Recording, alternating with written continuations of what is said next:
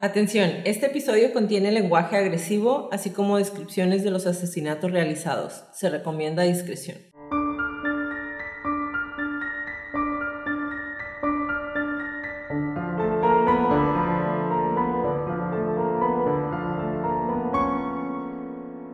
Hola a todos, bienvenidos a Crónicas de Crimen. Yo soy su host Jacqueline López y me acompaña como de costumbre Leti Mosqueda. Hi Leti. Hi Jackie. Queremos invitarlos a nuestras redes sociales Facebook, Instagram y YouTube como arroba Crónicas de Crimen para que nos den follow. Ahí subimos toda la información y fotos de nuestras crónicas y a que nos compartan con sus conocidos. Es la única manera de que más gente pueda escuchar nuestras crónicas. Comenzamos.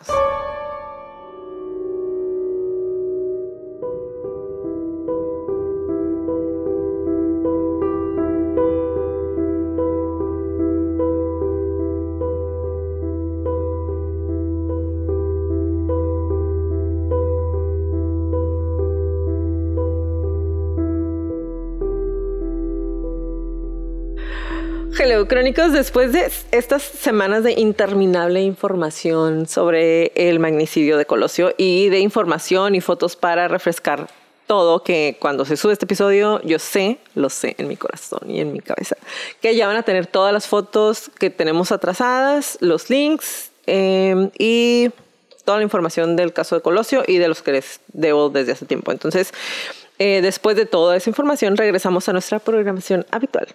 Y el episodio del día de hoy no es una continuación, pero sí va muy ligado al primer episodio de la temporada pasada, que fue la quinta temporada. Al asesino ya lo habíamos conocido, pero al resto de sus víctimas no. Entonces, eh, la mañana del 15 de julio de 1997 está marcada para siempre en el mundo de la moda como un día de luto, el día en que se asignaron a Gianni Versace el diseñador italiano que vino a revolucionar la moda con sus telas seductoras y cortes irreverentes. Pero la historia de su asesinato no inicia ese día. La historia inicia meses antes, cuando su asesino cae en una espiral de asesinatos que culminaría con su propia muerte. El día de hoy les voy a narrar la crónica de los asesinatos perpetrados por Andrew Cunanan, el asesino de Versace.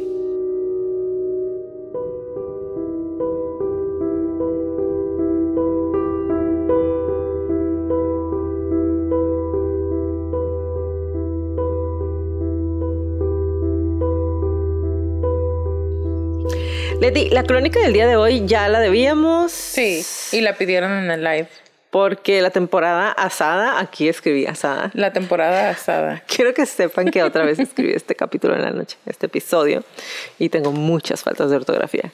Y las voy descubriendo conforme leo, así que si ven que Leti se ríe. sorpresas de ti para ti. Sí, de mí para mí. Ajá. Jackie eh, del pasado para Jackie del futuro. Entonces, em, nos fuimos a fondo, el, episodio, el primer episodio de la quinta temporada, nos fuimos a fondo con la vida de Versace y no con la del asesino. Mm. Y mucha gente... Nosotras dijimos. No, no, no, no. A lo que voy es, mucha gente deja de lado la historia de las demás víctimas, porque solamente, ajá, pues Versace era el famoso, entonces... Em, dejamos de lado completamente las otras víctimas de Cunanan porque no eran igual de famosos que el diseñador, pero lo que nos trae aquí el día de hoy, además de obviamente buscar regresarles un poco de la identidad a sus víctimas, es que nos expliques. Como siempre al final del perfil o lo que existe el perfil de este tipo de asesino. Yes. Platícanos un poquito cómo te hizo sentir la investigación del Andrew. Fíjense que, o sea, ya lo, lo hice para la para la capítulo. Para el capítulo, ni siquiera, para la crónica. Es que en mi mente quise decir la crónica y el capítulo. Para el crónica. Para cuando hablamos de Versace. sí les di el perfil y algunas de las características, pero para esta vuelta quise investigar un poco más a fondo a ver si encontraba más información y sí encontré un poco más de información de su vida que estoy segura que tú también la traes, pero el background de él, o sea, toda su historia que nos vas a platicar hoy, el primer asesinato y cómo se fue uno tras otro hasta llegar a Versace, su propio, pues su suicidio, ¿no? Su propia muerte. Para mí fue como tying it up really nicely, como el... ya ponerle el moño. Ajá, ya amarrarlo y ponerle un moñito lindo como me ayudó a completar la, esa historia que yo sentía medio incompleta respecto a, a Kunanan y por qué pasaron tantas cosas. Entonces me hizo sentir muy plena terminar la investigación. Digo, ahora que sí lo que tienen ganas de escuchar, los que no han escuchado el episodio de Versace, es que nos, escuchar un poquito de cómo era su relación o cómo es que conoce eh, a Andrew Cunanan, sí necesitan ir a escuchar el primer episodio de la quinta temporada. Ahí está fue de junio del año pasado, entonces si se meten a buscarlos, ahí va a estar. Es el episodio 1 de la temporada 5. Después de asesinar a Versace por la espalda y mientras el mundo de la moda lloraba su muerte, Cunanan, quien huyó de la escena del crimen, logró esconderse y permanecer en paradero desconocido durante ocho días. El 23 de julio de 1997, ocho días después de asesinar a Gianni Versace, Cunanan se suicidó con un disparo en la cabeza en el dormitorio superior de una casa flotante o ajá, como un barquito, de Miami Beach, al parecer para evitar la captura por parte de la policía. Usó la misma arma que había usado para matar a, sus, a otras tres de sus víctimas, una pistola semiautomática Taurus PT-100 de calibre 40, que había sido robada de su primer víctima. Eh, su primer víctima se llamaba Jeff Trail y ahorita les voy a platicar un poquito más de él. Eh, fue incinerado y sus cenizas están enterradas en el mausoleo del cementerio católico de Holy Cross en San Diego, California.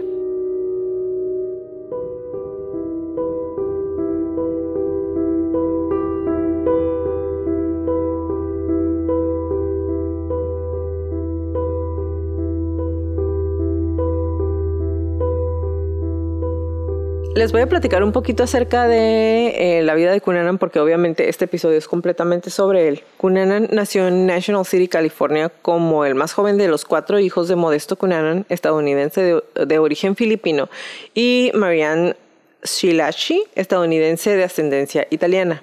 Modesto Cunanan no asistió al nacimiento de su hijo Andrew, ya que se encontraba sirviendo en el cuerpo de Marines en la guerra de Vietnam. En 1981, el padre de Cunanan lo inscribió en la escuela independiente de Bishop School en el barrio de La Joya, en San Diego. En la escuela, Cunanan fue recordado como brillante hablador, como una persona muy elocuente y muy interesante, aprobando con un coeficiente intelectual de 147. Sí, está a su madre. De adolescente, sin embargo, desarrolló una reputación como un mentiroso compulsivo, dado a contar historias fantásticas sobre su familia, esto ya lo habíamos platicado, y su vida personal sobre una vida llena de ostentosidades y privilegios que obviamente no, ni él ni su familia tenían. También era hábil para cambiar su apariencia de acuerdo a lo que sentía que era más atractivo para las personas en ese momento. Eh, y siempre tomó esto como una conveniencia para su supervivencia, porque le daba el estilo de vida que él iba buscando. Entonces, eh, a diferencia de otros jóvenes, Andrew pasaba más tiempo leyendo y memorizando pasajes de la Biblia, lo cual era alentado por su madre, que le inculcaba que él estaba predestinado para ser una persona superior al resto de la sociedad y lo que, como hemos visto en varias crónicas, se lleva cuando se lleva al extremo, puede agudizar los síntomas o trastornos en la vida de los individuos que están ya predispuestos a eh, este tipo de enfermedades en la edad adulta. La familia obtuvo grandes beneficios económicos tras la guerra cuando su padre se retiró del ejército y se hizo corredor de bolsa, pero estos beneficios eran parte de un delito que su padre cometía, que era malversación de fondos. Entonces, hasta ahorita vamos, em, casi la triada. Mamá súper religiosa, papá muy violento porque estuvo en la guerra, traumatizado. Eh, ya dijimos mamá muy religiosa, ¿verdad? Ya. Este, pero, pero aparte, ajá, aparte de eso, lo hacía, número uno, que se memorizara los pasajes de la Biblia. Número dos, siempre le estaba diciendo que él estaba destinado a ser alguien más importante que el resto de la gente, incluyendo a sus hermanos. Entonces... Que no, y creo que a lo mejor lo traes, and I'm sorry if you do. Le decían Prince, Prince Andrew. Su mamá así le decía. No lo traigo. Oh, en vez de decirle como hijo o Andrew o tú, Prince Andrew, ¿puedes venir? O sea, Príncipe Andrew, ya está lista tu comida. What the French? O sea, Príncipe, Príncipe, Príncipe Andrew, Príncipe, Príncipe Andrew, Príncipe Andrew, ¿Vas a decir Prince Andrew o Príncipe Andrés? Eh, Prince Andrew. Príncipe ya está tu comida. Prince Andrew, tú eres el mejor. Prince Andrew, estás tan lindo. Eres perfecto. Eres mejor que tus hermanos. Y claro que terminan creyéndoselo, porque si se lo dijeron toda Pues si su infancia, para él es normal. niño. Exactamente. Mira, ah. a diferencia de otros jóvenes, eh, ya les mencioné que pasaba leyendo y memorizando eh, pasajes de la Biblia. La familia obtiene ingresos cuando el papá empieza a hacer esta malversación, de fondos. Y en 1987 se inscribe en la Universidad de California en San Diego y se, eh, con especialidad en historia de Estados Unidos. En 1988, cuando Cunanan tenía 19 años, su padre abandona a su familia y se muda a Filipinas para evadir el arresto por la malversación de fondos. Ese mismo año, Cunanan había comenzado a frecuentar clubes y restaurantes gay locales y su madre, que era profundamente religiosa, se entera de su orientación sexual. Durante una discusión, mientras la mamá le estaba eh, recriminando el hecho de que él fuera homosexual, él la empuja contra la pared y le disloca el hombro.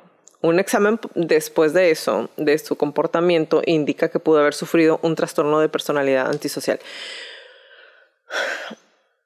Entonces, ya traes todas, vas juntando esos pasitos y luego aparte le faltas al respeto a la que hasta ese momento había sido pues como tu un- protectora. exactamente tu- la que te decía que eras príncipe. ¿Cómo se dice la.?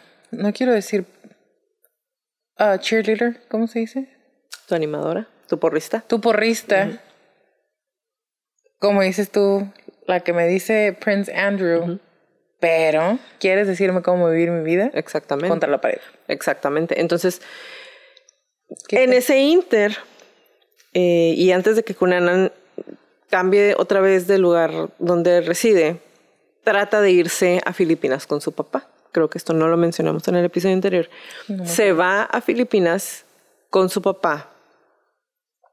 Que si recordamos cuando regresa de la guerra, pues les había estado yendo muy bien. Entonces tenía un estilo de vida que era el que él, al que él eh, Le gustaba. quería, eh, en el que él quería estar. Y luego regresa, se va a Filipinas con su papá y se da cuenta cómo vive su papá en las Filipinas porque pues el señor se va sin nada, entonces vive en un cuarto súper chiquito de una manera muy modesta y él se molesta y le da asco la manera en la que vive su papá y se regresa, o sea, Aparte, el papá ya tenía familia allá. Ajá, pero para él fue ni de chiste, me voy a quedar a vivir así como estás viviendo aquí, entonces bye. Pero también le, le no tan, ah, ¿cómo se dice? También le molestó llegar, que no tuviera el mismo estilo de vida, o sea, porque él esperaba llegar y, wow. Llega y vive en un cuarto con su nueva familia y tiene una nueva familia y él ya fue desplazado. Entonces es como- también como agrégale al, al de por sí ya dañado cerebro y, y personalidad, frágil personalidad y carácter. Llegar y fui desplazado de alguna manera, esa traición de pues no tiene tanto dinero como yo esperaba. Primero nos primero Primero me abandonas. me ¿no? ponía unas patizas, número uno, y ya mi mamá. Ajá. Y luego no me das el estilo de vida que necesito, luego me lo das y me lo quitas. Y luego te vas. Tienes otra familia y ahora y eres pobre. No va. Entonces se regresa. En 1989, Cunanan abandona eh, el US, UCSD, o la Universidad de San Diego, en el distrito y se va al distrito, distrito Castro de San Francisco, que es un centro de cultura gay que sigue hasta la fecha siendo uno de los más grandes. Y se muda con Cote y su novio. Su novio en ese entonces era Phil Merrill pero abandonó los estudios y se, eh, se instala en San Francisco. Ahí frecuenta bares y discotecas gay. Cunanan se había convertido en una figura muy conocida en el lugar, inclusive llamativa en la escena gay de San Francisco. Y asumía diferentes personalidades, entre ellas Andrew de Silva, un famoso de Hollywood con una mansión en la ribera, el teniente comandante Cummings, oficial naval graduado de um, Yale, cenaba en los restaurantes más elegantes, se vestía de manera impecable con blazers eh, y ropa muy lujosa y fumaba coibas de, que traían obviamente de contrabando porque los puros coiba que son eh, de, Cuba, eh, son en, ilegales. te iba a decir, muy culta. What, ¿Un, ¿Un qué de la general qué? el teniente comandante Cummings, oficial naval y graduado de Yale. Yes, I Todavía el Andrew da Silva, que no era nada más que más dinero, pero un Comand un oficial, güey. Y cuando iba a cenar solamente pedía del mejor champán. ¿Cómo o pagaba? Pues es que en ese entonces tenía sus sugar, ¿Sus sugar daddies? Ajá, exactamente. Justo te iba a decir, porque conozco muchas personas que van y cenan, y yo, chica, ¿de dónde? Sugar. Era, según todos los informes, una excelente compañía, un conversador muy hábil, dueño de sí mismo y muy bien informado. Pero incluso aquellos que disfrutaban de socializar con él a menudo percibían su comportamiento, su insistencia en pagar la cuenta siempre en todos los restaurantes a donde iban como un síntoma de su ansia de atención, una necesidad desesperada de presumir y de demostrar que él era alguien perenne. Perenne. Entonces, perenne. Entonces, la tenía que saber, perdón. Pero entonces, o sea, ya como un adulto joven, vemos que sigue con la misma tendencia de lo que le habían enseñado en su casa desde pequeño. Pero... Es que de verdad, o sea, claro que no lo puedo yo pensar o visualizar tal cual porque no soy así, ¿no? Pero es un... A él le enseñaron que era el mejor pero él encontró la manera de mentir para poder seguir cumpliendo con, ¿sabes? Que a mí se me hace muy maravillosa la mente. Ajá. Y más aún, no nada más que él mienta, que todos alrededor le crean. Y después que todos alrededor se den cuenta. Porque es que te va. ahorita te voy a decir por qué se dan cuenta, sí. Eh, realmente, como dice aquí, lejos de ser una persona de importancia, Cunanan dependía por completo de la generosidad de los demás, específicamente de los hombres mayores con los que él... Eh, de sus sugar daddies. Pues sí, tenía sus relaciones con hombres mucho mayores que él, que era como, ten tu dinero de tu mensualidad, yo te rento el DEPA, yo te pago el carro. O sea, tenías las personas que le daban dinero por salir con él. Entonces, Porque estaba muy lindo de su carita.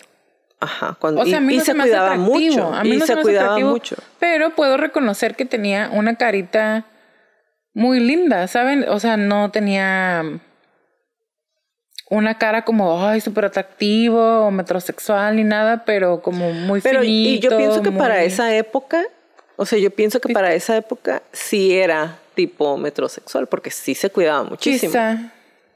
Entonces, sí tenía, eh, sí dependía de las demás personas, aunque su madre más tarde lo describiría como un prostituto masculino de clase alta. Ah, bueno. Cunanan era en realidad más un amante masculino o gigolo, el compañero mantenido de una sucesión de hombres homosexuales mayores que, que, le, al, que le daban ropa, autos, dinero y regalos. Porque te iba a decir sacos lujosos, o sea, ropa lujosa, pues de los sugars, ¿no? Pero se la regalaban. Aquí la situación es que en esa, todavía en ese entonces, digo, sigue sucediendo, pero más en esa época, recuerda que era muy común que hombres con mucho dinero fueran homosexuales y estuvieran casados con mujeres. Nada más para que la gente no dijera que era homosexual. En, mucho más común que ahorita, porque en aquel entonces apenas estaba como animándose todo el mundo ya salir del closet y ser quien era. Entonces, tenía amantes que eran personas que eran casadas o gente o u hombres de eh, un nivel socioeconómico alto, de alto poder, poder adquisitivo. que obviamente eran los que le, le, daban todo ese dinero y entonces pues él vivía muy a gusto porque no tenían no podían ni siquiera reclamarle porque qué vas a hacer decir que eres gay y me estás manteniendo? ¿Tendría, ¿Tenía muchos al mismo tiempo o de, de uno en uno? Hasta donde yo he leído, creo que lo más que tenía era dos al mismo tiempo, pero regularmente era uno el que le pagaba el, carro, exactamente. Su benefactor. Interesante. Para el otoño de 1996, sin embargo, nadie sabe ni puede saber exactamente qué fue lo que pasó, pero es cuando el mundo de Cunanan se empieza a desmoronar. La mayoría de sus amigos, sus antiguos conocidos, insinúan que el problema está relacionado con las drogas. Otros dicen que fue una crisis en su relación con su último benefactor, un anciano de mecenas de las artes que lo dejó abruptamente. Mm. Pero sí dicen mucho que fue lo de las drogas, porque cualquiera que sea el caso, Cunanan pasó más o menos de la noche a la mañana de una vida extrema de comodidad y glamour y de conducir un carro Infinity nuevo, de vivir en una casa que le pagaba su benefactor, en donde le daban su dinero. Aquí dice, tenía una asignación mensual de 2.500 dólares para él, le compraban ropa, comida lujosa, habanos y champán uh, de una que todo eso le regalaban y aparte le daban su dinero y entonces de repente es como salte de la casa y ya no tienes más dinero y el carro no es tuyo y nada es tuyo. Entonces, básicamente, de vivir así se va a la calle. Y siempre obsesionado con su apariencia. Cuando lo deja su la última, su última pareja, que era el que le pagaba todo esto, le da depresión y entonces deja de cuidarse y engorda. Es cuando sube de peso. Exactamente. empieza a hacer drogas bastante intensas. Exactamente. Y aquí la gente que lo conocía dice que se presentó en sus lugares a donde iba normalmente antes de tener esa pareja, pero estaba súper gordo, despeinado, que se quejaba de su soledad, que se quejaba con los cantineros de que ni siquiera podía conseguir una cita porque había engordado mucho.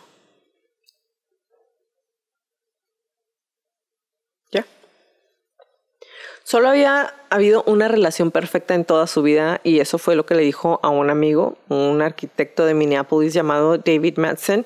Pero Madsen había estado tratando de distanciarse de Cunanan, supuestamente porque Cunanan, para llegar al fin de mes, después de haber sido abandonado por su último sugar daddy, había empezado a vender drogas y, según los rumores, a consumirlas en cantidades cada vez mayores. Ajá, que es lo que te decía, que empezó a hacer las traes, la lista de drogas. No empezó a hacer crack cocaine. Sí, y heroína. Oh. Pues hasta ahí llegó, ¿no? Que me sorprende que no continuó, ¿saben? O sea, no no fue la heroína lo que lo llevó a hacer todo lo que hizo después y no la continuó usando. Eso me sorprendió muchísimo de él. Pues es que sí estaba malito entonces. Sí. O sea, lo suficiente como para no haberse quedado enganchado. En heroína, ajá. Sí. A mediados de abril, Cunanan le dijo a sus conocidos que se mudaría a San Francisco en su fiesta de despedida en un lugar elegante en San Diego. Cenó súper caro loma de res, avestruz, truchas, trufas y poco después de haber persuadido todo esto poco después de haber persuadido a la compañía de su tarjeta de crédito para que le permitiera una compra más con su tarjeta extendida de la que le había dado el Sugar y compró un boleto de avión de primera clase solamente de ida, pero no fue a San Francisco. Se dirigía a Minneapolis para resolver algunos asuntos, entre comillas, como le confió a un amigo.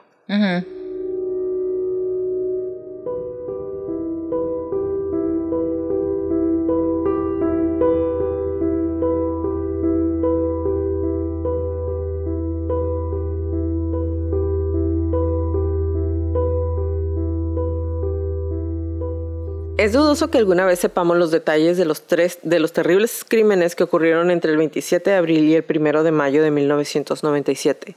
Solo tres personas estuvieron involucradas y ninguna está viva para contarlo. Lo que sí sabemos es esto. La noche en que Cunanan llegó a Minneapolis, Matson lo invitó a cenar y le presentó a unos amigos. Algunos de estos quedaron deslumbrados por el encanto de Cunanan, porque otra vez era super charm. Todo el mundo quería hablar con él. Platicar con él, sí. Otros lo consideraban un ególatra pomposo que soltaba nombres para que la gente supiera que conocía a muchas personas famosas.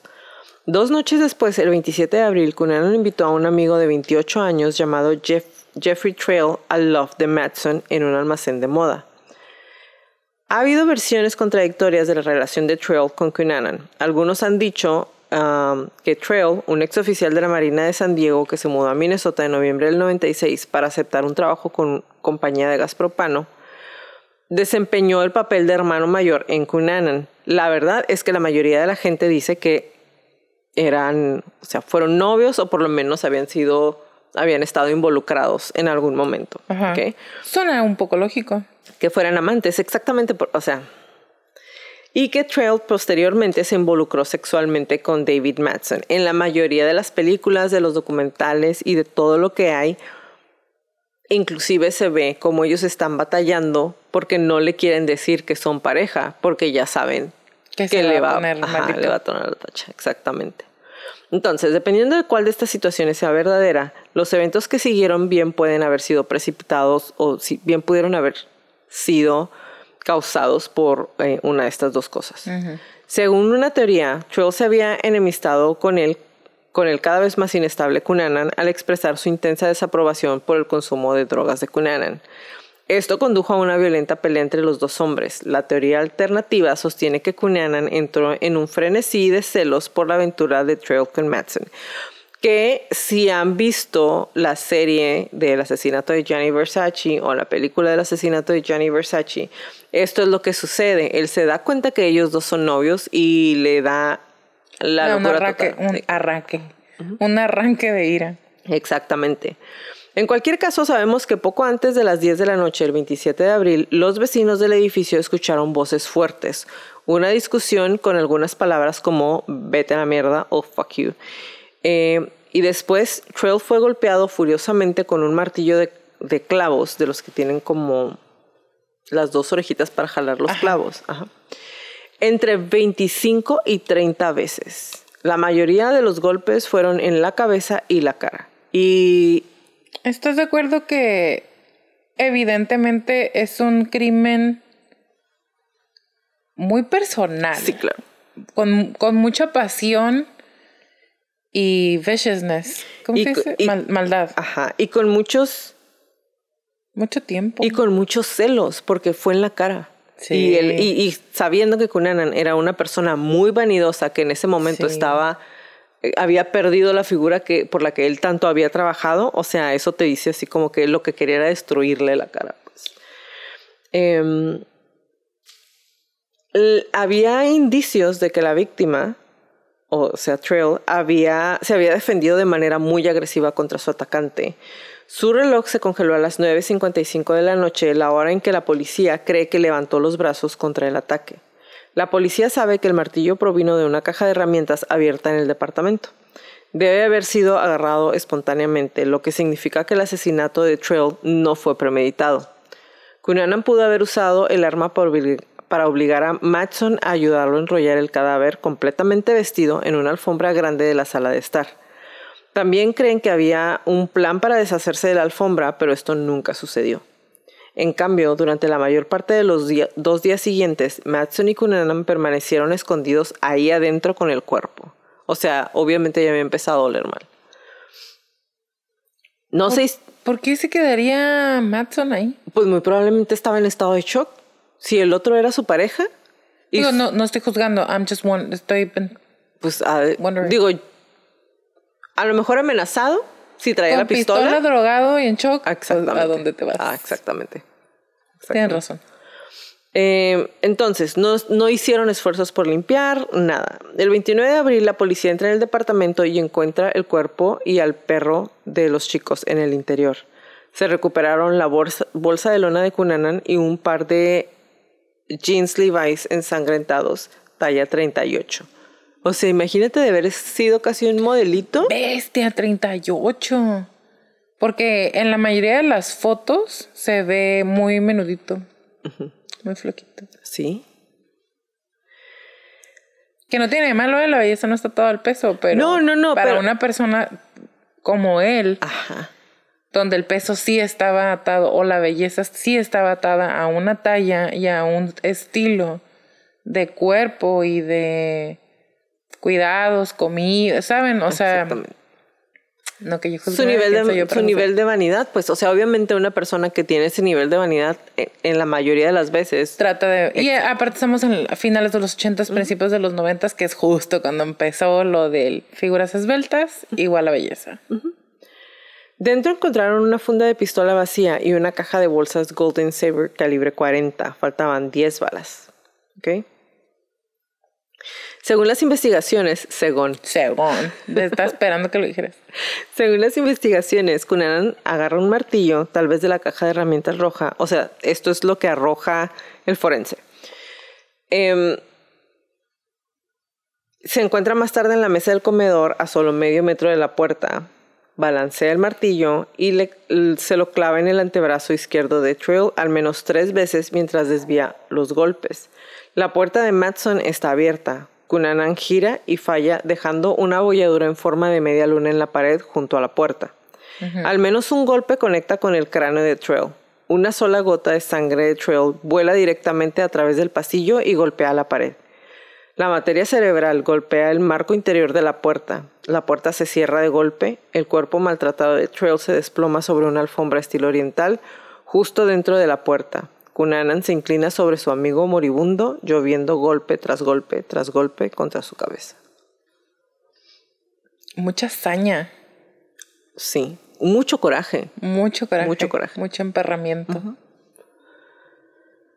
Ay, yo sigo ciclada porque es adicional a, y lo hemos visto o lo hemos comentado, mira, por lo menos fuera del aire, fuera de la crónica, no es nada más terminar con la vida, es ultrajar a la persona, realmente desaparecer rastro de la persona, como querer aniquilar por completo. Me dejaron por ti porque estás guapo, porque te lo voy a quitar todo. Que yo, te, lo voy a quitar todo. Te voy a destrozar. Literal.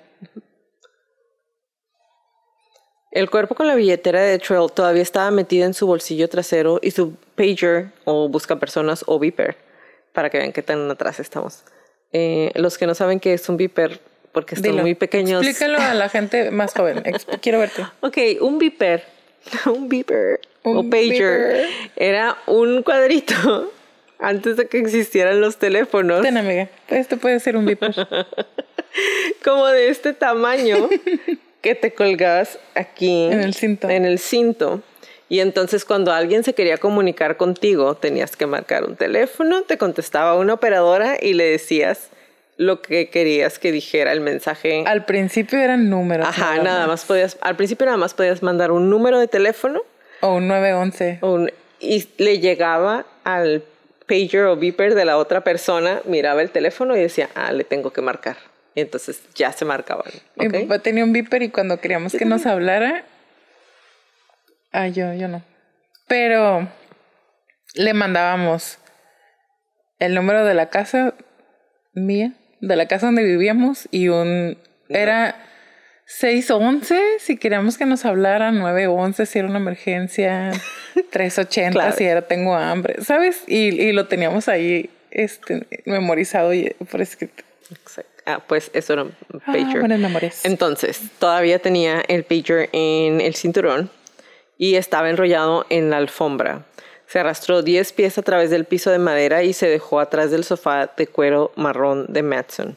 Dos rollos de paquetes de seis toallas de papel brownie se usaron para limpiar la parte de la sangre, al igual que toallas y una camiseta azul marino idéntica a la que llevaba Trail debajo de su camisa de franela de cuadros azules y blancos.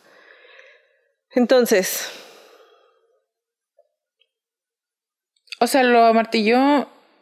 Hizo que su, que su novio, que el novio del muchacho, lo ayudara a envolverlo en la alfombra en donde lo dejó muerto. ¿Pero lo arrastró o se arrastró él a No, lo arrastró. No, lo arrastró.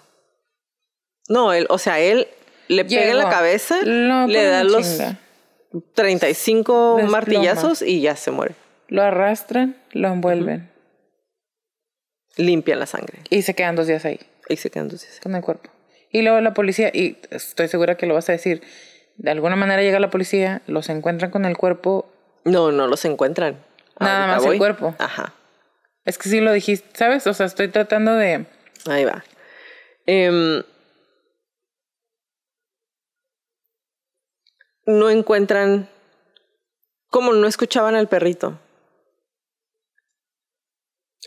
Ajá, pensaron que no estaban ahí cuando la policía llega, no escuchan. No lo vayas a decir. No lo voy a decir.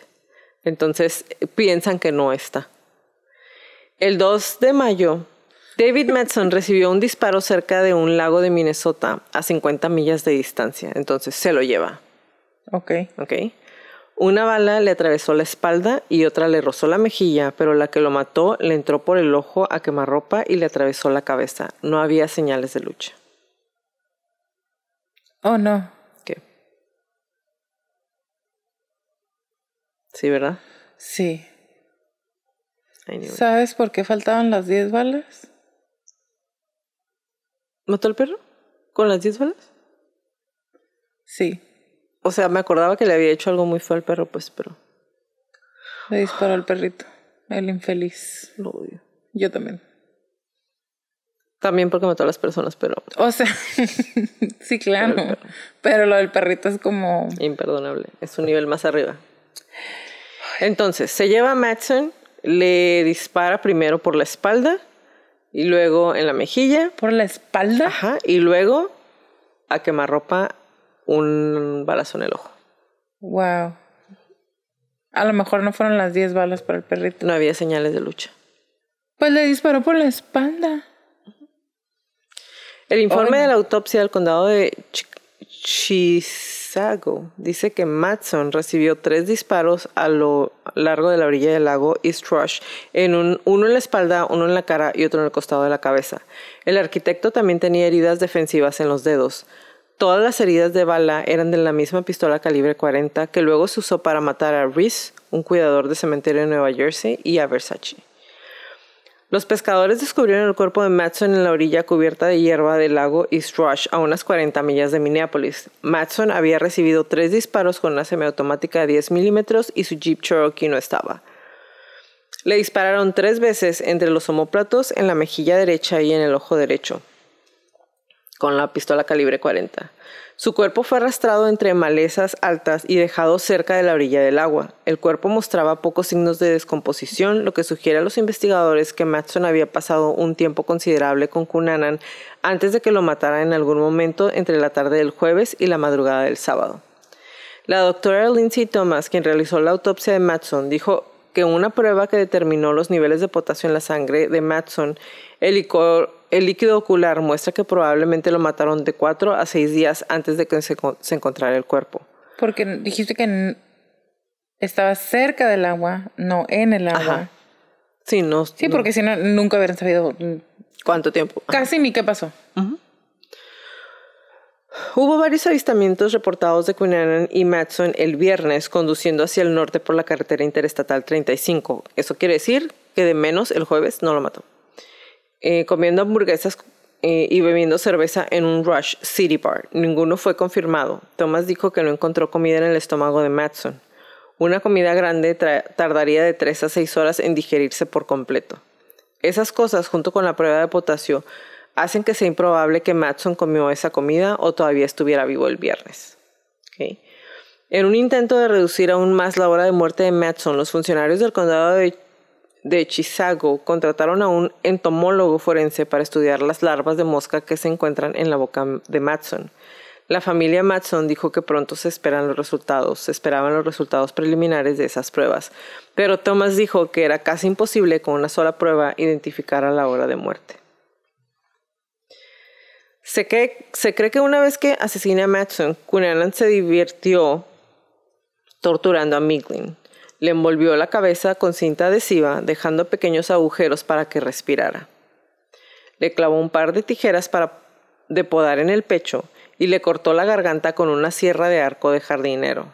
Una muerte peor que la de Cristo, así lo describió la madre de Miglin de 96 años. Pausa.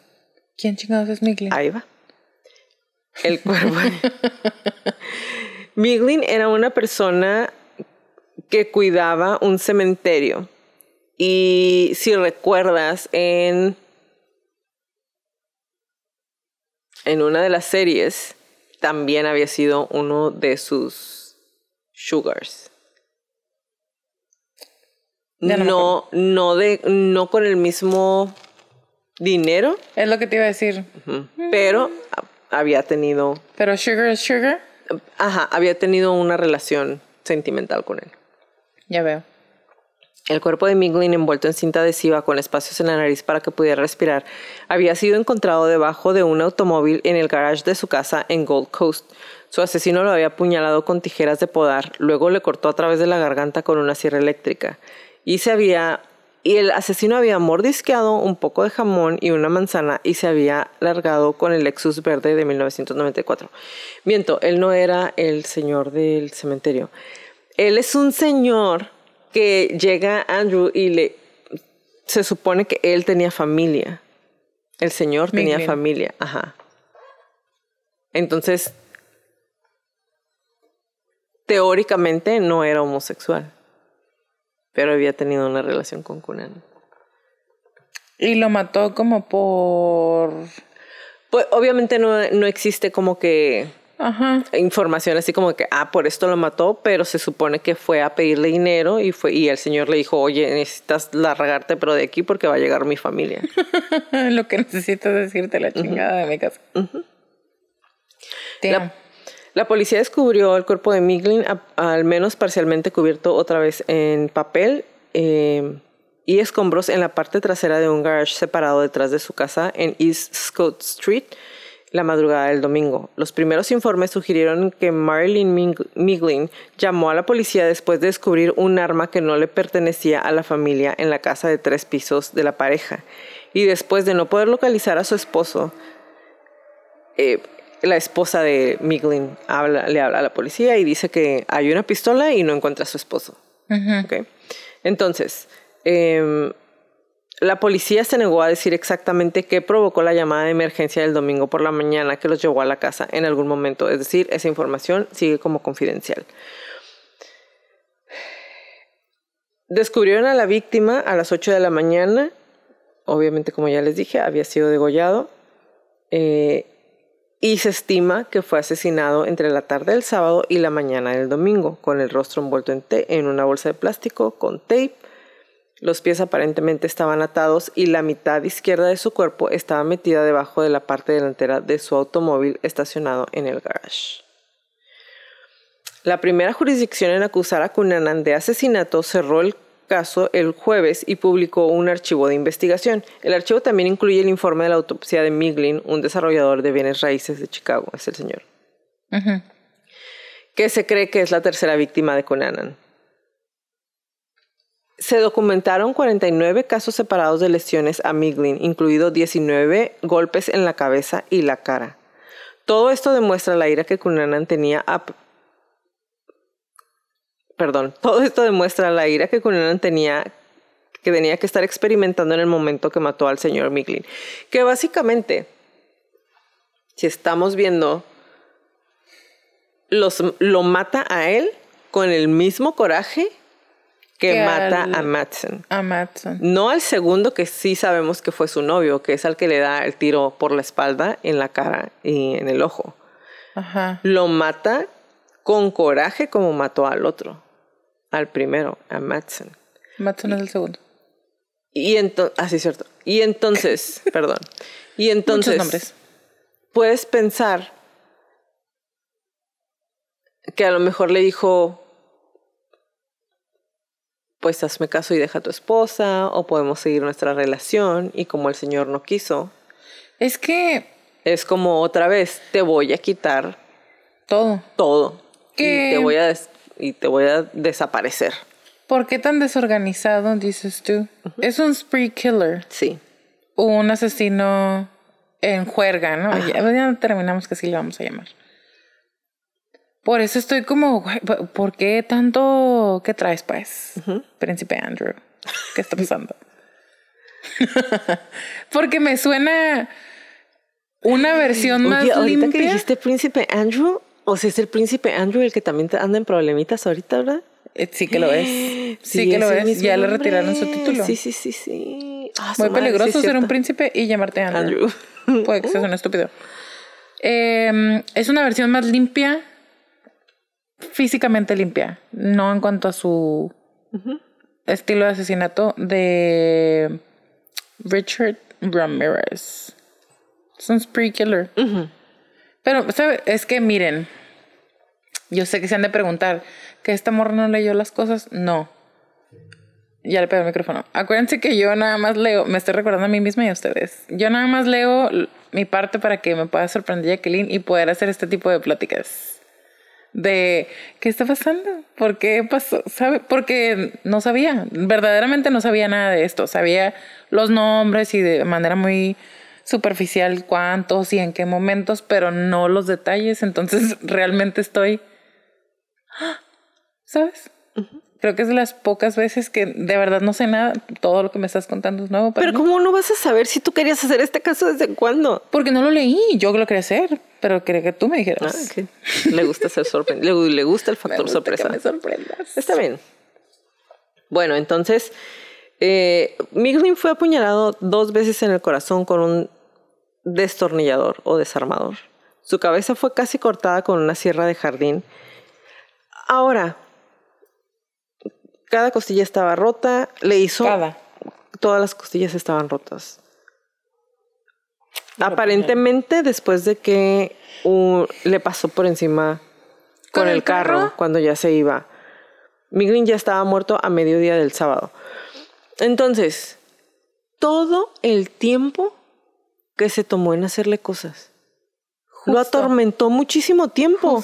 Porque, a ver, lo enteipa, le deja hoyitos, para que pueda seguir respirando.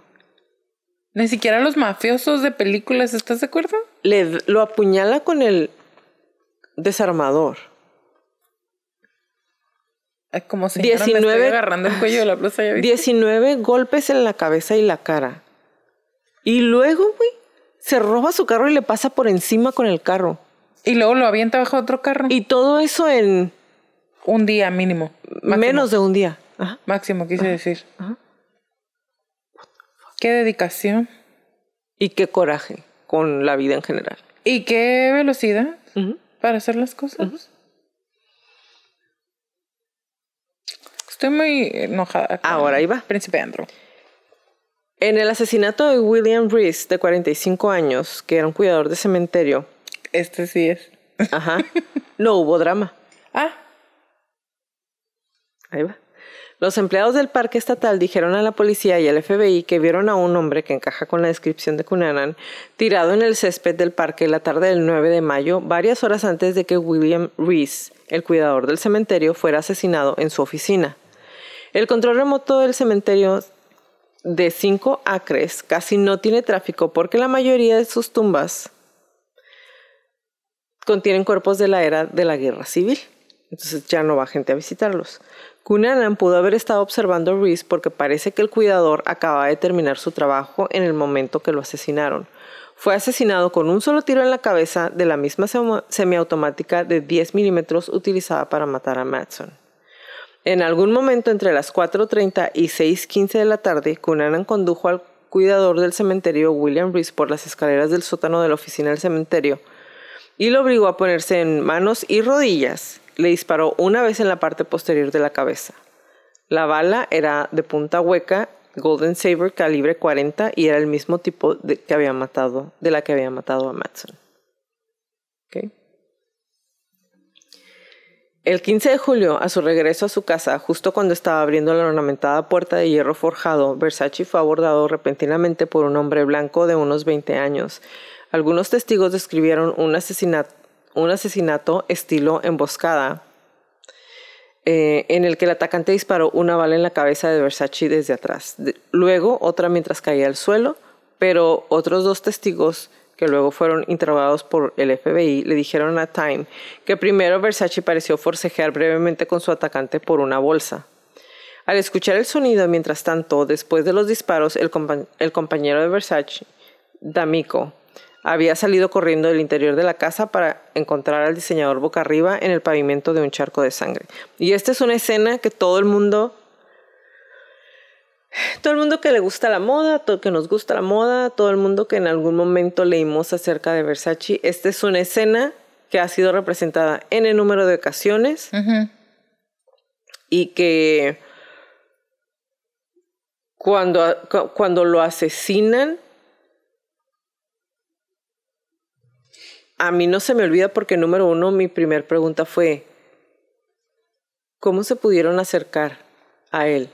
Porque en aquel entonces no era igual de normal que las personas trajeran seguridad. Sí. Entonces, como sabemos, pues Versace no tenía, no lo cuidaban. Él salía a tomarse su café y salía muy y todos los días salía cool, por ¿no? su periódico, Ajá, caminaba. Entonces, número uno, eso. Y número dos, la escena, o sea, acordonan la escena del crimen y entonces se queda ahí la sangre. Y a mí se me hacía bien impresionante porque yo me acuerdo que estaban, supongo yo que lo he de haber visto en Telemundo o en algún lugar, y, se, y se miraba del helicóptero y, pan- y ponían, y si, y si lo googlean pueden encontrar mucho la- las fotografías de el piso en la casa casualina de Versace, que es donde lo, pues, lo matan ahí en la entrada y ahí estaba la sangre. Entonces para mí es casi tan impresionante como cuando vi que sacaron a Ledger en la bolsa negra.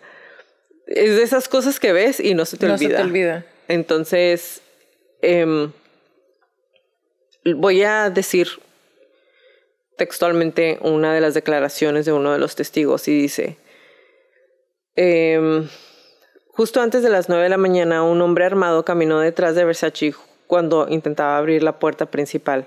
El hombre armado disparó dos balas en la parte posterior de la cabeza del diseñador y luego huyó. Versace, herido de muerte, yacía en un charco de sangre en la acera. Sus anteojos de sol, sandalias y billetera estaban intactos a su lado. Los casquillos encontrados cerca del cuerpo de Versace eran similares a los encontrados en la escena de otro asesinato que se sospechaba cometió Cunanan en Minnesota.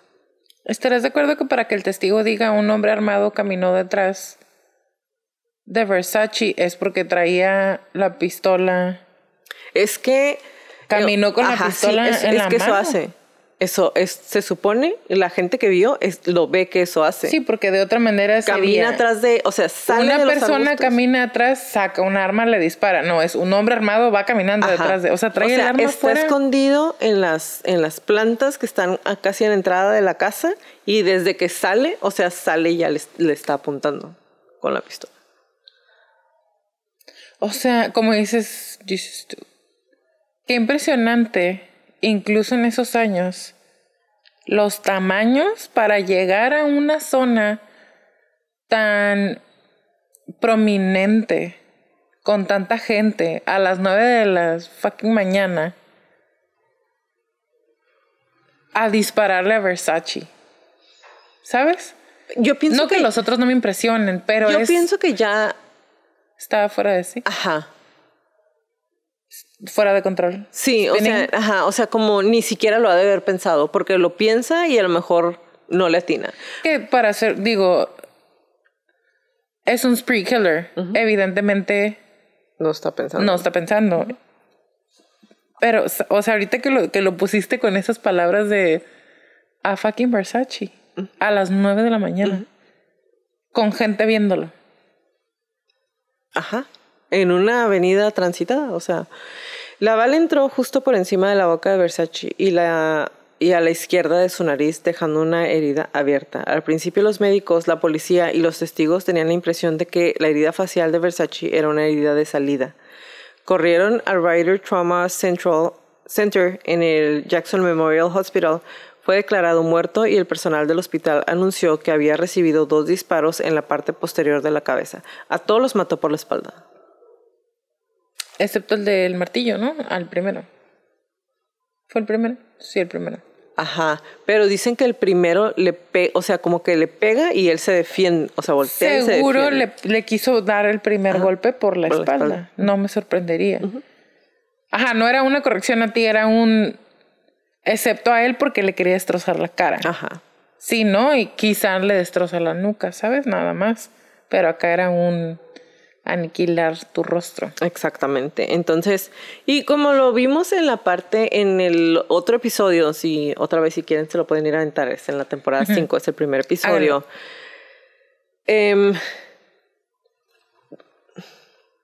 teóric- se supone, algunas de las teorías de conspiración dicen que ellos se conocían desde antes y que Versace como que coqueteó con él.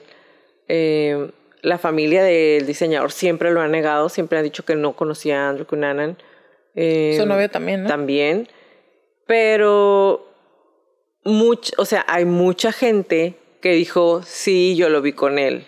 Sí, vi a Versace, andaba vestido muy casual, pero era inequivocadamente era él. Pero... Ponte en esta, déjame te, te pinto una, un escenario. A ver. Acaban de asesinar a Versace. Y tú quieres que de alguna manera te relacionen con Versace. Entonces sí, yo lo vi. Porque significa que estuviste cerca o en los mismos lugares que él. ¿Sabe? O sea, para mí, porque la familia, quizá por proteger su dignidad Claro. y su, su Porque ah, recordemos que su hermana nunca fue muy feliz. de que su hermano fuera homosexual. Ah, exactamente. Tanto que Ajá, que le quita me todo a su despreció novio. a, Ricky Martin en A Tamiko. Ajá. American Crime Story. Ajá, O sea, le, Versace le había dejado herencia, se le tenían que dar dinero, podía quedarse en todas las villas y Donatella fue de que... Lo mandó por un tubo, súper tubo. Ajá. Súper rápido. Que, güey, o sea, no estamos hablando necesariamente del diseñador, ¿no? Pero es como, volvemos a lo mismo, es como, pues si en su vida lo había hecho feliz y él había decidido dejarle cosas, ¿tú quién eres para decidir que no? La albacea. Pero qué maldita. O sea, Pues ¿sabes buena gente, pienso? Donatella nunca. Mira, así, ¿sabes ¿no? qué pienso? O sea, y Pero te amo, Donatella. qué dramática, ¿no? Pero en este tipo de situaciones pienso yo, güey, nos vamos a morir y no te vas a llevar nada tú tampoco, perra. O sea, ¿por qué no le dejas lo que le habían dado, sabes? O sea, si en vida hizo feliz a tu hermano, ¿qué, qué te da derecho? ¿Qué te importa? ¿Verdad? ¿Qué te importa verdaderamente querer extender o agregar al sufrimiento de por sí Ajá. del compañero de vida de tu hermano? Ajá. Porque, y a lo mejor es una dramatización únicamente, ¿no? Pero en la mayoría de las represent eh, no, reproduction, eh, cada vez que re- quieren dramatizar, ¿no? Poner en algún tipo de película o serie, es ese intercambio entre Donatella Y. D'Ami- D'Amico. Es un... El mero día. Pues gracias, ¿a qué hora llegan por ti? ¿O ya tienes tu vuelo? ¿Necesitas ayuda con eso? Y él es de... Aquí vivo. O sea, ahí eh, vivía aquí he vivido los últimos sepa cuántos años y es como. ¿tienes dónde dormir hoy? Güey, what the sabe? o sea ni siquiera tienes cabeza para pensar porque se acaban de asesinar al amor de tu vida y a esta morra Y a su hermano, güey. Eh, o sea, era su hermano. O sea, yo pensaría que estás triste, ¿no? Le valió madre. muy mejor triste muy triste pero No enti- o sea, no being a entiendo. bitch is life Ajá. O sea, eh, es más ese importante tipo ser culerito que o el dinero. Es más importante el dinero. Es que el dinero pues, tiene, tenía y va a seguir teniendo y se va a mo- m- a eso me morir refiero, pues. pudriéndose en, en dinero. Yo pienso que no es dinero, es un por fin puedo tomar esta decisión. Por fin tengo el poder de hacer esto que tengo tiempo queriendo hacer. Quitarlo. Quitarte. Qué maldita. Ser, ser el centro de atención. Por eso se le está cayendo la cara. Cállate. Pues hacer, dime que es mentira. dime, dime what que estoy echando mentiras. Dime que estoy echando mentiras. Pues yo, yo pienso que no, porque el karma guarda recibos. Ajá, ahí está. Bueno, entonces, em, dice aquí, el asesino vino, caminó hacia atrás de las escaleras, puso su arma en la bolsa que estaba abierta y él siguió su camino hacia la calle como si nada hubiera pasado, muy tranquilo. Tenía un andar de pato Donald, así con los pies apuntando hacia afuera, dijo uno de los testigos. No. Una de las personas salieron de la casa, estaban en la mitad de la calle, casi hacia el, casi hacia el final del lote baldío, porque caminaba muy despacio. Vieron lo que había pasado y el rubio preguntó quién lo había hecho. Y yo dije, ese tipo de ahí. El chico rubio empezó a correr de inmediato. Luego miré a Versace, empezó a salir sangre. Los chicos estaban llorando, entonces vi que el chico rubio regresaba. Solo vi su brazo derecho y tenía la piel blanca, nada extraño. Podría haber sido bronceado. No tenía la estructura de alguien que era deportivo, tenía una estructura normal. Eh, una gorra de béisbol negra eh, desgastada sobre los ojos, ni siquiera se le veía bien la cara. Y dice que medía más o menos como 5'7 o 5'8, o sea, como unos 73, unos 75. O sea, nuestra estatura tipo. Solo sé que él puso el arma en una bolsa, pero si era mochila o una bolsa, no sé. Entonces, básicamente esto es lo que están diciendo algunos de los testigos que, que están ahí, ¿no? El 23 de julio de 1997, en el dormitorio principal en una casa barco, un boathouse, encuentran a un hombre vestido solo con calzoncillos, acostado boca arriba en la cama. Sobre su estómago, una pistola calibre 40. El hombre tenía lo que parecía barba de como una semana. Se había dado un tiro en la boca.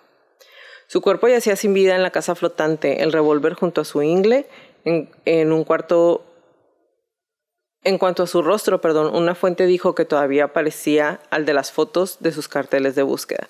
Porque debemos recordar que cuando, cuando empieza todo el, spree killer, el spree killing, el asesinato en juerga de que va matando más gente, cuando encuentran al señor que era casado, empiezan a ligar, se dan cuenta que es Andrew Cunanan y sale en America's Most Wanted. Sí, era como el 10, ¿no? ahorita, lo, ahorita vamos a llegar a esa parte. Y entonces cuando asesina a Versace, hacen unas fotos gigantes que están en todos los cafés y que ahí es cuando em, es que era homosexual y está matando homosexuales. ¿Te acuerdas que fue parte de lo que vimos en el episodio pasado? entonces es como la gente era así como que pues les daba miedo salir a la calle porque una persona que andaba matando homosexuales estaba suelta. Sí, pues era como se sentía como si, si ese fuera el, el blanco, o sea, homosexual únicamente, cuando en realidad, pues, no necesariamente. Había, cuando lo encontraron, encontraron vendas ensangrentadas, hisopos de algodón, gasas y pastillas de penicilina entre los artículos encontrados en la casa flotante de Miami Beach. Y dicen, creo que tenía una herida en el estómago y se estaba tratando con los suministros médicos encontrados a bordo. Aquí el show es que dicen que Cunanan pensaba que había sido diagnosticado con VIH positivo cuando VIH positivo, perdón. Cuando cuando lo encuentran, cuando encuentran el cuerpo y le hacen la autopsia, se dan cuenta que no era VIH positivo, era oh. negativo. Entonces, pero sí mucha gente dijo que muy probablemente eso era lo que había hecho que le tronaron, la, tacha? ¿Desde el primero o hasta Desde el primero. El periódico Sun Sentinel de Fort Lauderdale Ajá. informó en las ediciones del jueves que el médico que realizó la autopsia estaba desconcertado por la herida de Conan y no pudo precisar cómo o con qué ocurrió, excepto para decir que parecía tener dos semanas. Cunanan se suicidó ocho días después Versace fue de que Versace fue asesinado. La herida punzante perfectamente redonda y superficial, que era de color rojo brillante y parecía infectada, estaba debajo del ombligo del presunto asesino, dijo al periódico una fuente que no fue identificada. ¿Le darían un balazo? ¿Ellos entraron, lo vieron balazo? No, no, no. Él tenía una herida cuando encuentran el cuerpo, de que, él ya se había suicidado. Tenía una herida debajo del, del ombligo, redonda y estaba infectada. Ajá. Entonces no saben cómo se hizo esa herida. A lo mejor alguno de los otros le había disparado. ¿De quiénes otros? Pues que ah, de cualquiera antes. De sus otras víctimas. Puede ser.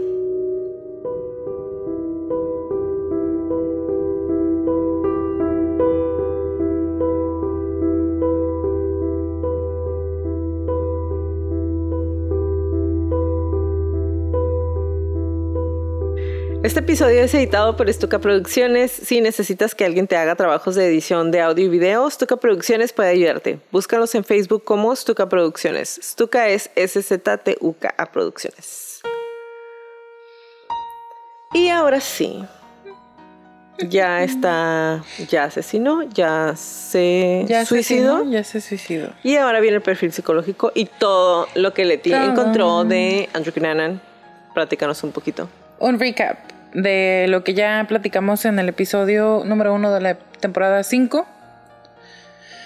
Se los voy a leer como lo tengo, ¿ok? Em, cuatro hombres y después Versace.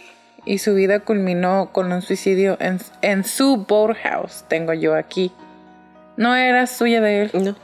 se la robó. Bueno, no la tomó y se la llevó, sino rompió la cadena y se metió a vivir ahí.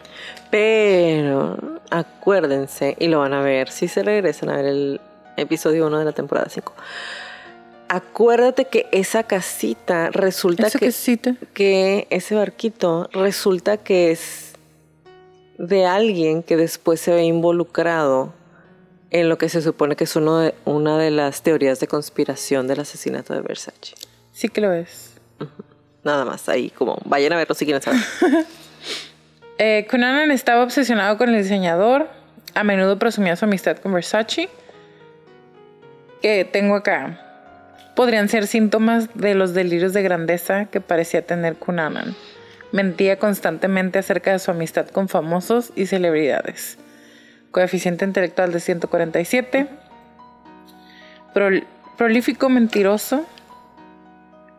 Calificaciones no impresionantes. A lo mejor ni siquiera tenía 147 de coeficiente intelectual y lo dijo tanto que la gente le creyó. O su mamá también mintió. Lo que te decía de los amigos. Perdón. Lo que te decía de los amigos. Estuve investigando muy bien cómo es que una persona que es conocida, evidentemente por sus amigos o conocidos, como un prolífico mentiroso, ¿por qué seguían juntándose con él?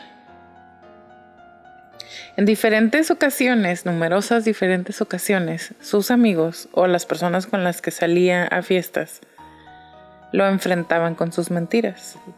La vez pasada me dijiste tal cosa y ahora estás diciendo esto. Dijiste que fuiste a esta escuela y ahora estás diciendo acá. La vez pasada dijiste que en estos años estabas en tal ciudad, pero ahora estás en esta ciudad. La vez pasada dijiste que ese saco te lo habías comprado sepa qué y ahora dijiste de esta manera. Y él era como, ¿y eso qué tiene? ¿Por qué es importante? ¿Por qué te importa ese detalle? ¿Por qué se te hace tan interesante eso a ti? ¿Sabes cómo? Lo volteaba. Y mm, para mí fue como... No hay muchas personas que no nada más te van a decir, "Pff, ¿y? Y que se va a quedar ahí a seguir bebiendo y comiendo. Como la morra esta que le hicieron su serie en Netflix, la Ana, As- Ana eh, inventing Anna Ana de Levine, Ana... somebody. I do not have time. Me choca, ni you. siquiera pude ver... I don't have time. me- su voz, perdónenme la palabra. Pero de la actriz, ¿no? Es- es- bueno, ajá. ay, perdón. De la actriz haciendo ese papel, porque Ajá. ese, ese acento sí es su voz, pero es un. me choca, o acento sea, no que ella la se inventó. Ajá. Pero, ah, ajá, pero es, es un tipo de, de, de estas personas, pues que van por el mundo valiéndole madre, hacerle daño A otras personas con tal de tener lo que ellos ajá. quieren. Que esto.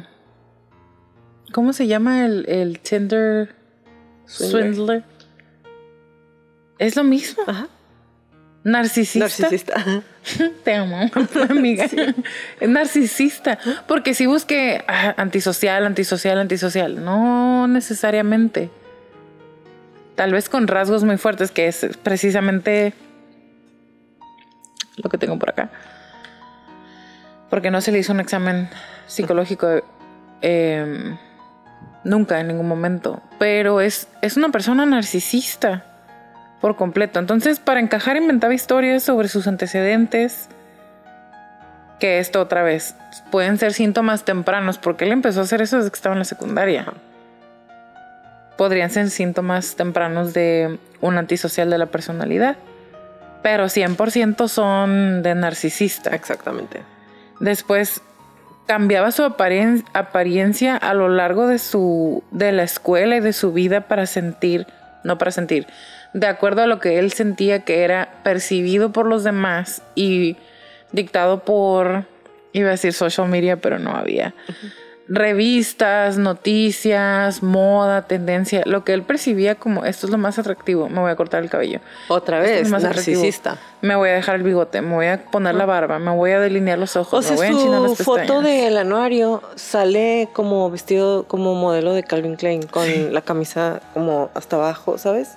Enseñando su, su six pack. Six pack. Su cispa. Su six pack, su six pack. Pero, es, y es como, what the f- Ajá. Y luego encontré, creo que sí lo mencionaste, cuando empezó a decir que su papá era un millonario de Israel. O sea, lo, lo leí y no, otra vez no es como que, ¡ay! ¡Qué sorpresa! Pero es un... Ya habías dicho que tu papá era del, de la realeza filipina y después es un millonario de Israel. Pues... Y después dijiste que vivía en la Quinta Avenida y luego dijiste que mejor vivía en, en las Filipinas, mucho dinero. Y él, y él era como... ¿Y qué tiene? Y, él, y fíjate, él, o sea... Obviamente es el problema porque culminan los asesinatos, ¿no? Pero... ¿Qué tan... Qué, qué, tan poco conocemos, y te lo dije hace ratito, ¿no? ¿Qué tan poco conocemos acerca de las enfermedades mentales? Que podemos confundir este tipo de situaciones con, ah, pues es que pues dice mentiras y no, y no va a pasar nada. Ajá. O sea, no, ¿qué tan poca información tenemos acerca de las enfermedades mentales? Obviamente en aquel entonces muchísimo más, pero aún así... Muchísimo menos. Perdón, muchísimo menos. Eh, pero aún así puedes ver... Eh, perdón por el vecino pitando. Aún así puedes ver en, en esta actualidad que desconocemos realmente muchos síntomas o muchos rasgos de las enfermedades mentales. Aún, fíjate que fue lo que hoy hace ratito estamos hablando de algo similar, Letillo. Y le digo, yo, yo, o sea, yo lo estudio, lo traigo fresco. Y aún así estaba, estaba viendo una persona y esta, la persona dijo, pues soy, es que soy neurótico. Dije, ah, ya, o sea, con razón ya entiendo todo. O sea, ya obviamente ahí en, ese momento dije yo, así es cierto, pero antes de eso, o sea, yo decía, oh, no, soporto, ¿sabes? O sea, no soporto su histrionismo. Y luego ya después cuando dijo, dije, sí es cierto. Y yo conozco del tema.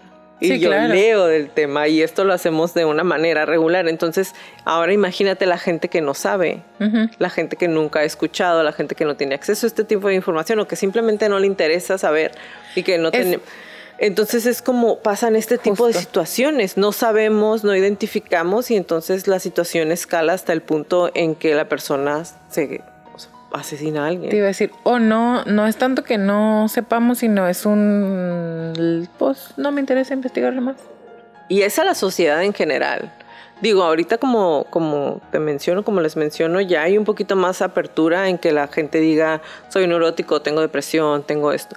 Que otra vez, para que una persona pueda decir, soy neurótico, tengo depresión, tengo... Eh, tengo bipolaridad, tengo necesitas estar diagnosticada. Sí. Porque ahorita todo el mundo dice que, oh, es que estoy deprimido, oh, es que no, no puedes decir estoy deprimido si no te han diagnosticado. Si sientes que tienes no, no deberías porque si sientes por ejemplo al al vayan al psicólogo. Ajá, al, psicólogo y al psiquiatra.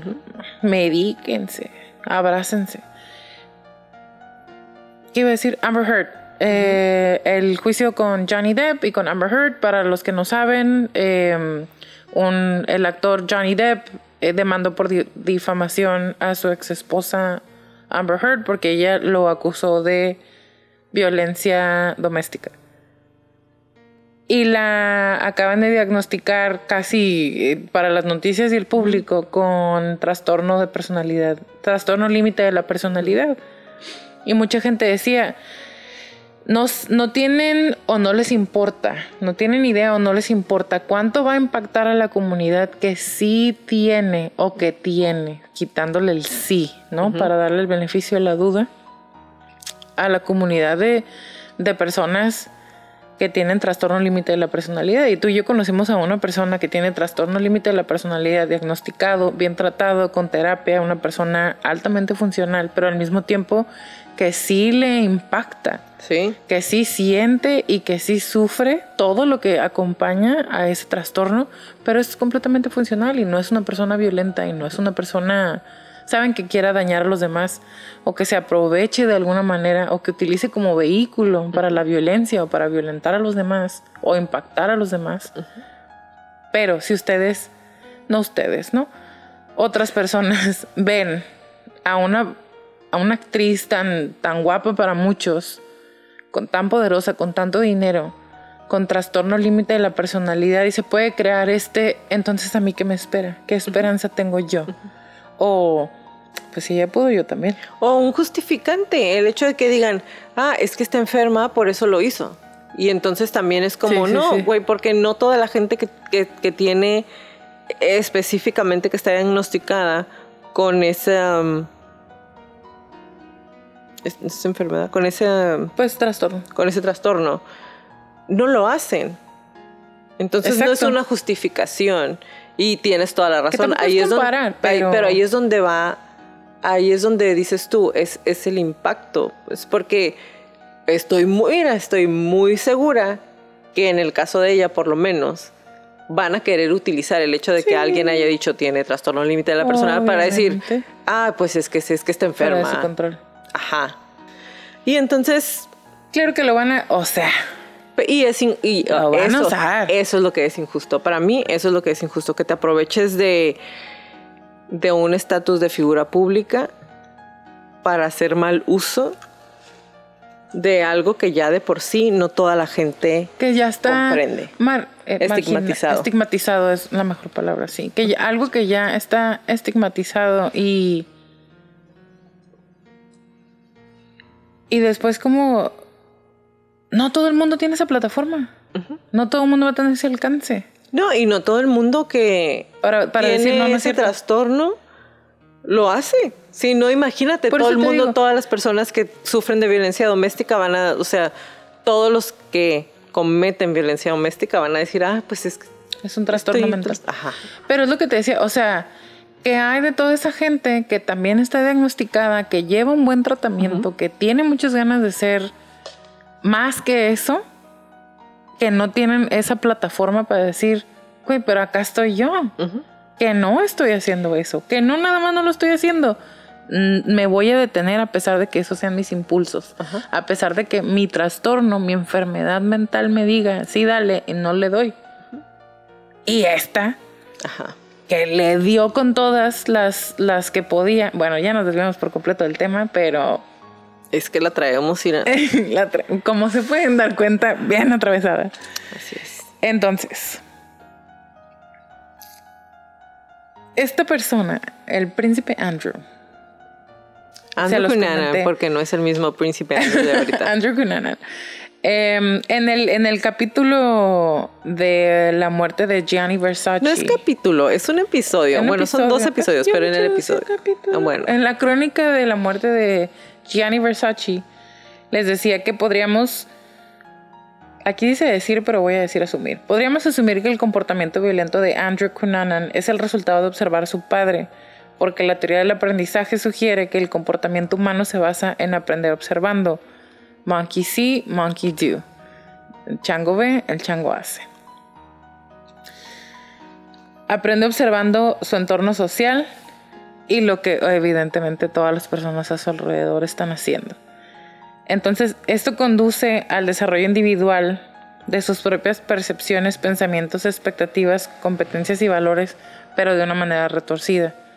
Que si son su realidad, no son nada más una percepción que él tiene, si son la realidad que está viviendo, pero no es la realidad de todos y por supuesto no es correcto, no es normal que haya violencia intrafamiliar, que esté muy normalizado o que lo veamos mucho más seguido de lo que nos gustaría. Punto.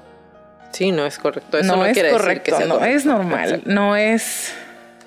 No debería ser. No debería ser, exactamente. Entonces,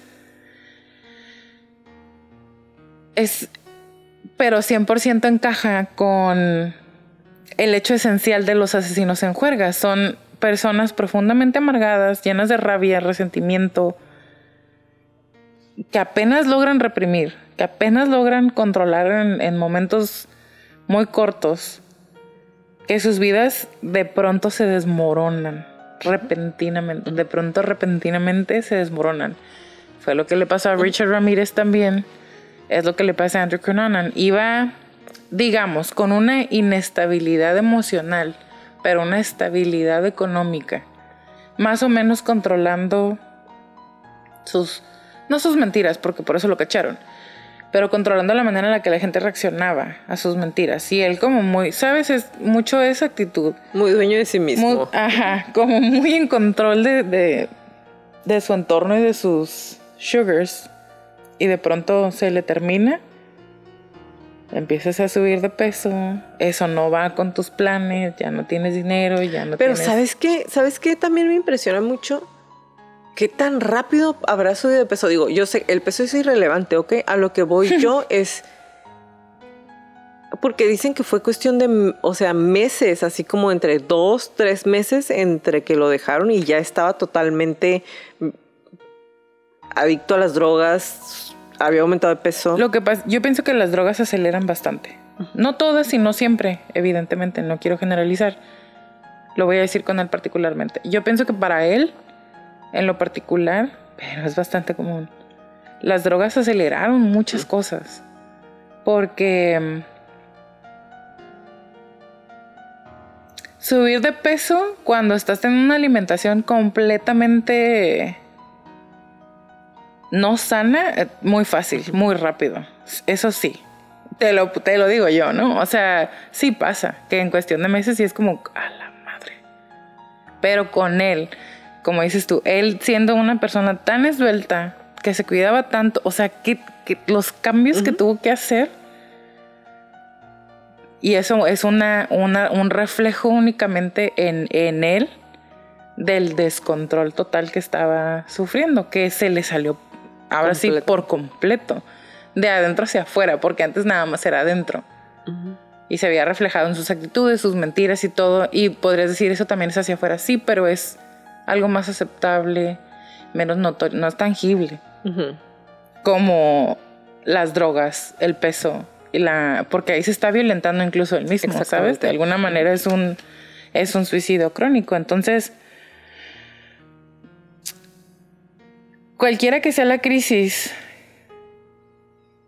que o sea, la única o todas, o esto lo empujan por un precipicio. Entonces, algo que ya es insoportable de por sí, para ellos también se vuelve tangible. También se vuelve fuera de control y es donde empieza el arranque de, de todo su... Su juerga. Su juerga de asesinatos. Y también por eso para él la muerte ofrece el único escape, porque quiere salir con la misma fuerza con la que ha estado viviendo en esos, em, pues en ese tiempo, ¿no? Porque pueden ser, normalmente es un periodo corto de tiempo, pero con espacios entre cada uno de los asesinatos y es, con esa misma velocidad ya no puedes frenar. O sea, un, no todos, ¿no? Pero él por lo menos ya no puede, ya no puede frenar. Y que es o sea, ya maté a todos los que no quería que fueran felices porque por su culpa yo no estaba siendo feliz, entonces los maté y entonces ya me puedo morir en paz.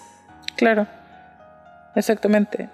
Entonces, en resumen, es una persona súper insegura, narcisista, que monta espectáculos, que está mintiendo constantemente, que tiene una necesidad de atención, que no importa cómo sea, mientras sea atención, para él es el any publicity is good publicity, o sea, cualquier atención, aunque sea negativo porque estoy mintiendo, es atención al fin y al cabo.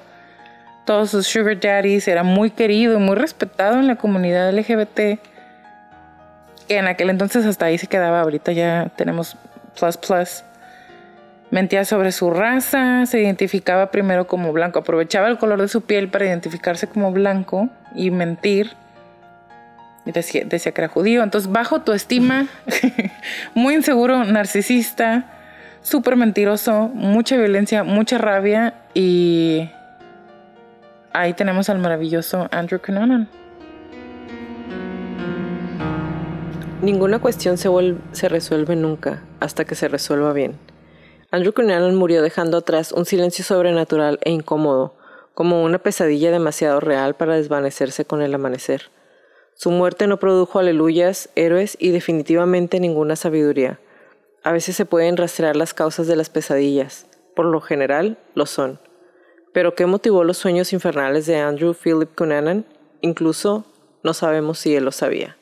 Ella Wheeler Wilcox. Gracias por acompañarnos en un episodio más de Crónicas de Crimen. Los esperamos en nuestro próximo capítulo. Si les gustan nuestras crónicas, por favor, regálenos un review en iTunes y en Spotify y suscríbanse a nuestro canal de YouTube y regálenos muchos likes. Y recuerden siempre, si tienen alguna crónica que quieran que pase a la lista de nuestras siguientes temporadas, mándenos un correo a info arroba crónicasdecrimen.mx. Como les repetimos en todas las crónicas, créanle a su instinto siempre. Si sienten si algo no se siente bien, si algo me dice que salga corriendo, vete. Es mejor parecer paranoico y estar a salvo a quedarte y a poner en peligro tu vida. Ahora sí, bye Leti. Bye Jackie, bye Crónicos.